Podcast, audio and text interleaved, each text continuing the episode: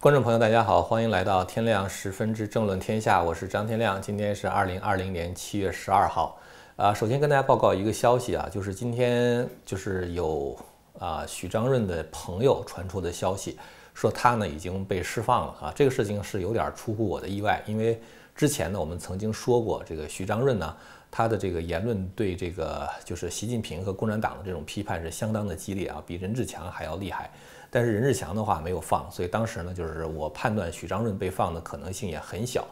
呃，但是现在的话，好像传出消息来说他已经放了。其其实这个消息并没有得到他本人的证实啊，只是有人传说他已经回家了，状态还好啊。所以，但是这件事情我觉得并不能说明共产党变好了啊，因为许章润的许章润被释放的话，最多只是从一个小监狱到了一个大监狱里边啊，因为整个中共治下的中国就是一个大监狱。呃，所以呢，就是这个事情，呃，第一他没有证实，第二的话呢，我觉得没有什么就是，呃，值得庆幸的啊，这并不能说明共产党变好了。呃，今天呢，我们其实想谈一个事儿啊，就是这个美国的国务院在十一号下午的时候发布了一个警告，这个警告是非常罕见的啊，就是国务院警告美国在华的公民啊，他说，如果你要是在中国有这种批判中共的言论的话，你就很有可能被中共逮捕。然后的话进行长时间的监禁啊，然后就是和逮捕，可能无法见到律师，甚至可能被驱逐出境啊。这是美国国务院发布的这个警告啊。这个警告在福克斯新闻上面是有报道的。这个事情之所以特别的，呃，就是我们觉得值得谈一谈，是因为它暗示着美国很有可能会出一系列的制裁中共的大招啊。那么为了防止中共报复的话呢，国务院就先出这么一个警告。我们看到这个，就是前两天美国在制裁这个陈全国的时候啊，这个就是当时美国国务院和美国的商务部一共制裁了包括政治局委员陈全国在内的四个人嘛。陈全国因为是政治局委员，所以说相当于一个副国级的干部。呃，当时呢，我曾经预计说中共有可能有三种就是应对的方法啊。第一种应对方法的话就是示弱啊，就是说啊跟美国这个服软啊、认错呀，就表达一些这个善意啊，就所谓的那种态度上的善意啊。并不是说实质上它要变得更好，那么这种这个招儿的话呢，那我觉得是不大管用的啊。当然，就是说过去我们可以看到，中共在中美贸易战过程中已经向美国多次示弱啊，示弱过 N 次了。然后美国稍微态度好一点，说给你个机会，中共就会撕毁协议或者做一些让美国非常恼火的事情。也就是说，他的示弱的话只是态度上啊，并不是想做什么实质上的让步。那么当然。呃，美国知道中共这样的花招之后的话，你再示弱的话，人家就不见得真的是很严肃的去对待它啊。当然，中共的话是不在意试一试的，所以你会看到这个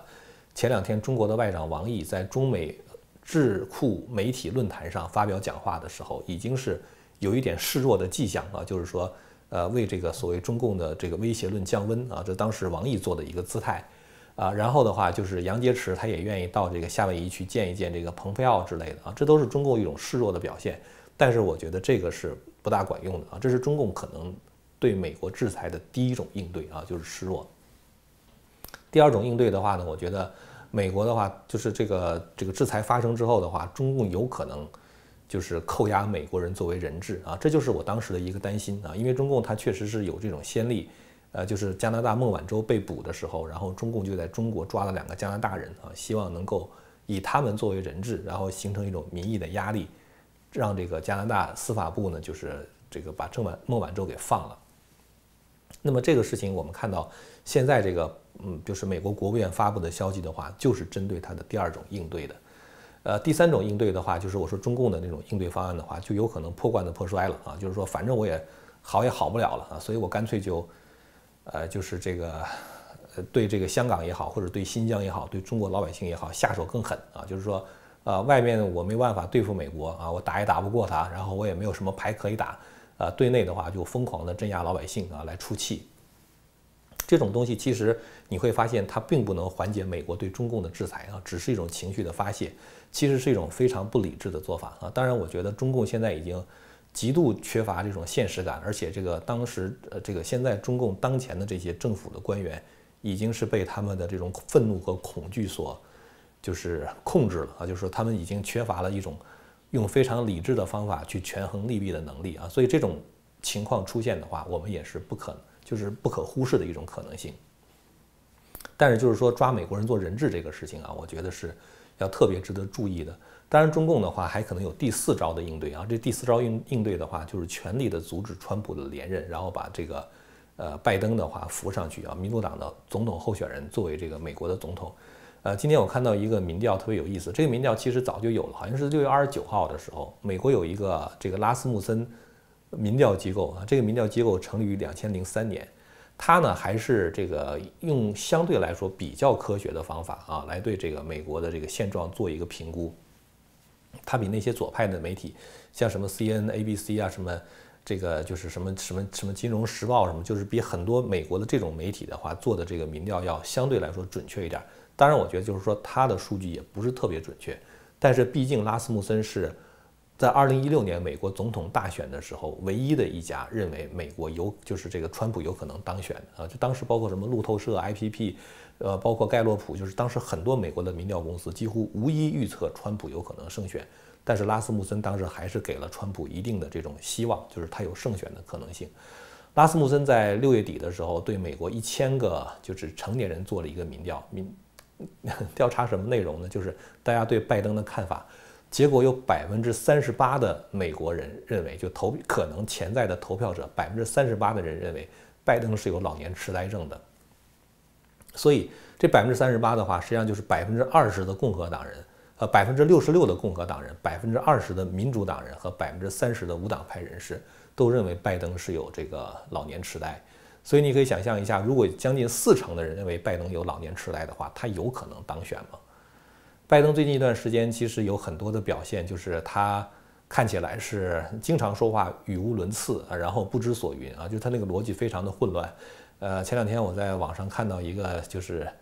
呃，就是你也不能说是恶搞啊，反正就当时把那个美国众议院的议长 Nancy Pelosi，就是呃叫他叫 endorse 啊，意思就是支持拜登。做这个总统候选人的一个讲话啊，说拜登是一个什么勇气和什么什么什么的象征啊，拜登是一个 fighter 啊，就是说拜登他是一个这个就是呃努力就是相当于像一个战士一样吧，啊，就类似于这样的就是东西呢，他跟拜登那种语无伦次的视频剪接到一块儿啊，感觉是特别搞笑的，但是实际上就是说民主党人对拜登没有什么太大的兴趣，他们对拜登其实。就是说这个没有太多的信心啊，所以说我说这太多太多信心的话，不是说呃不让拜登当总统候选人，而是说他们不希望拜登现在出来这个 campaign 啊，所谓 campaign 的话就是做这个总统的这个拉票的工作，因为拜登现在几乎只要他一站在这个聚光灯下啊，站在这个媒体面前的话，就开始胡言乱语，所以呢，就是民主党人经常希望是拜登就是 campaign from his basement 啊，就是说他不要再。不要出来啊，在他们家地下室待着，千万不要动啊，就把它藏起来。但是这种藏的话是藏不住的啊，因为美国到了这个八月份两党提名总统候选人之后的话，他是一定要进行三场总统候选人的辩论的。到那个时候，我觉得川普会展示出那种碾压式的那种优势，而且拜登他第一就是这个年龄很大，然后的话真是糊涂了啊，说话说不清楚。然后第二的话，他的那个思路的话绝对没有川普那么敏锐。然后的话，就是说他这个就是一紧张的时候的话，他会忘掉很多东西，甚至忘掉他的那个就是主要的 talking points 啊，就主要谈话要点都会忘掉。所以我觉得就是说，实际上这个拜登出来竞选的话，嗯，是没有什么希望的，除非一种情况出现，就是民主党大规模的作弊啊。民主党现在实际上就是想办法通过那种就是叫叫 absentee ballot 啊，就是说是那种呃无法到投票站投票啊，所以就以邮寄的方式投票。民主党的话，现在在拼命的推这个啊，因为以邮寄方式做票的，就是投票的话，它会有很多那种就是做票的空间。其实现在包括新泽西，好像包括南卡罗来纳州都有一些人是因为这种呃罪行被就是入罪的，被起诉的。所以实际上我觉得就是说这方面的话，反而是我们比较担心的。如果真的是一个公平的竞选的话，我觉得不管这个现在左派的媒体如何的疯狂的攻击川普，想办法去。就是抹黑他，但是真正当川普站在聚光灯下，有机会当着所有的选民说出他真实想法的时候，这个民主党的失败几乎是一种必然。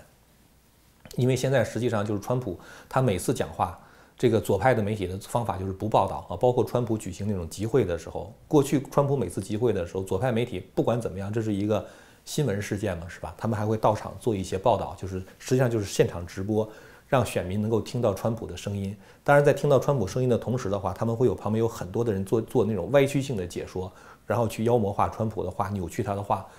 但是现在的话，民就是这些左派的媒体连这样的事情都不做了啊！就川普集会的时候，他们根本就不报道，不让民众听到任何川普的声音。这样的话，他们才能够给老百姓洗脑。所以我，但是我觉得就是说，当总统辩辩论的时候，他们不得不报道川普的一些，比如说民主党，呃，就是这个共和党大会提名川普做总统候选人的时候，川普的讲话。或者是这种总统候选人的辩论，到那个时候的话，他们想不报道也不可能。而民众只要一旦听到川普的声音，他们就知道共民主党的这些所谓左派的这些媒体，他们的这个就是，呃，对川普的扭曲有多么的厉害啊！过去几年以来，就是对川普的这种报道有多么的恶劣，充满了偏见啊！所以这个我觉得是中共可能使的另外一招，就是想办法让拜登推上去啊！但是我觉得这个希望的话也不太大。或者是几几乎没有什么希望吧。那么我刚才讲，就中共四招应对的话，那么抓美国人质的话，就好像是变成了这四招里边几乎可以说是中共觉得做起来对美国伤害最大的啊。因为其他别的你伤害不到美国，你示弱服软伤害不到美国，是吧？你对本国人民更加疯狂的镇压，你只会招来美国更大的制裁，也伤害不到美国。然后你推拜登的话又推不上去，所以他们可能觉得唯一能够对美国造成伤害的就是去抓美国人做人质啊，所以我觉得这是，呃，国务院发布这样警告的原因。这其实就是一个迹象，就是美国可能有后续的一连串的组合拳针对中共进行制裁，而且制裁的力度可能是史无前例的。我们刚才说到国务院这个报告是第一个迹象啊，第二个迹象的话就是川普，他在这个呃接受。媒体采访的时候啊，这个实际上是他在接受这个好像是 CNBC 的采访。就当时川普应该是在七月十号的时候去佛罗里达，在这个空军一号上接受这个呃就是媒体的采访。呃，媒体记者就问川普说：“你对中美贸易协定的第二阶段是怎么看？”川普说：“现在我连想都不想了啊！”川普说：“我现在根本就没有心思想这个事儿。”他说：“因为我现在实在是脑子里边的事情太多了。”然后他们就问的说：“说那你觉得那个？”就是，然后川普的话就开始讲说中共隐瞒疫情啊，什么什么之类的。川普就补充说，他说现在中美的关系已经受到了严重的伤害。他用的那个词叫做 severely damaged，呃，severely 的话就是属于那种伤的特别重、特别重，叫 severe 了，就是非常严重的意思啊。就是中美关系现在已经受到了，呃，非常严重，甚至是不可逆转的这种伤害啊。然后他就说。他说：“实际上，这种伤害就是由新冠疫情引起的啊，就是中共本来有可能去阻止这个疫情的发生，但是他们没有阻止。”川普这个讲话，其实我觉得跟这个前天我们谈到这个吹哨人，就是香港大学博士后那个就是研究员，呃，这人叫李严立梦是吧？他呢就是出来作证说，这个关于中共是如何隐瞒疫情的。一直到今天为止，已经到第三天的时间了。左派媒体没有一个报道这个事儿了。现在美国主流媒体唯一报道的就是福克斯新闻头版头条。但是福克斯新闻报道这个事儿的话，它毕竟已经是在那个大头条上，就是福克斯新闻自己的大头条上那个网站上报道，那个曝光率是相当高，影响力也是非常高的。其他别的媒体就是可英国的那个《每日邮报》那个就是 pick up 这个新闻了，就是就是就是报这个新闻了。然后中国的《南华早报》它那个谈到这个。这个严立梦的事儿，但是他实际上是一种否定式的态度啊，是讲香港大学不承认他怎么怎么样，是以这种形式来进行报道的。其他别的主流媒体我基本上就没有看到，所以，呃，但是不管怎么样，就是严立梦说这个事情啊，我相信实际上通过福斯新闻的报道，已经在美国产生了一个，就是就是效果，就是很多人知道这件事情，等于是给川普又喂了一一个料。这样的话呢，就是川普他可以，就是这个通过这个东西来。不断的这个批判中国，然后因为实际上川普所有过去做的那些对美国的经济发展有好处的事情，几乎是被这个事儿给抹平了。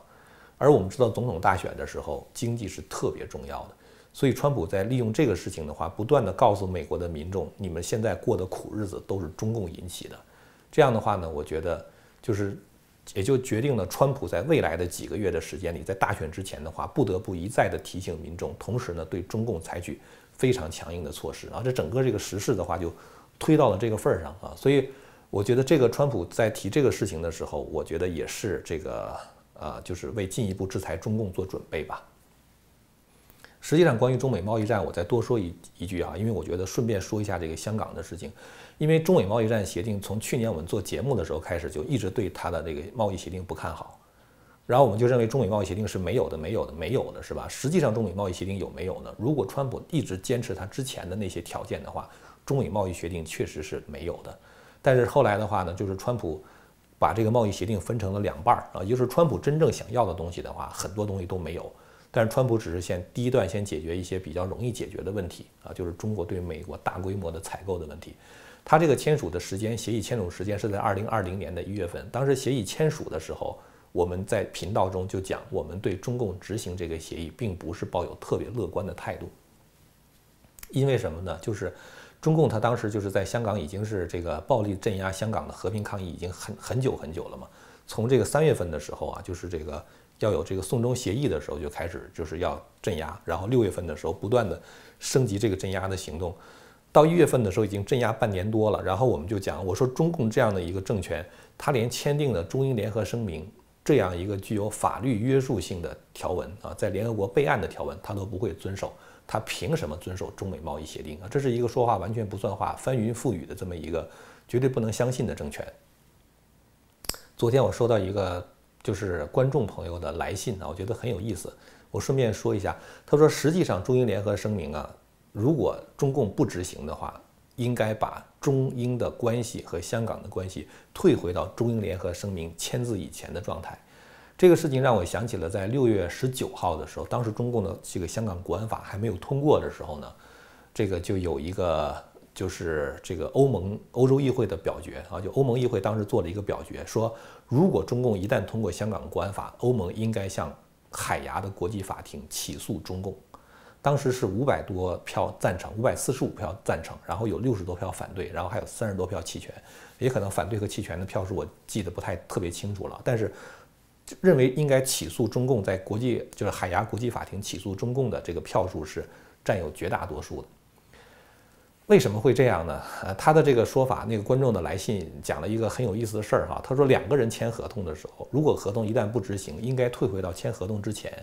他说举个例子来说哈，比如说。我我不用他的例子，我用我的话讲哈，比如说我在银行贷款买房子，我把我这个房子呢本身作为抵押，然后给银行，然后银行借给我，比如说借给我五十万，是吧？我把这个房子给买下来了，然后的话，按照我跟银行签的合同，我应该是每个月还给银行这个贷款，包括利息，是吧？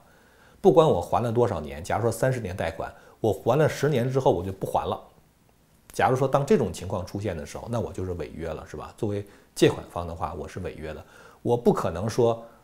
因为这个借款合同是十年前签署的，已经成为一个历史文件了，所以我们就就无所谓了。现在我已经搬到这个房子里边，这个房子已经是我的了。你不能这样讲，房子不是你的，房子是银行的。在你彻底履行完这个协议之前，在你彻底把钱还清之前，房子不属于你，房子是属于银行的。那么现在中英联合声明的话，有五十年不变，有这么一个条文，如果你变了的话，你等于是这种毁约，是吧？那么，如果我借银行的钱我毁约的话怎么办？银行收回房子，那么人家英国把香港还给你的话，是因为你说了五十年不变。那现在你说变了怎么办？那英国应该收回香港，然后的话再重新谈，是吧？如果香港人民就认认账了，那就英国再把香港还给你。如果不认账的话，双方再找到一个什么解决方案。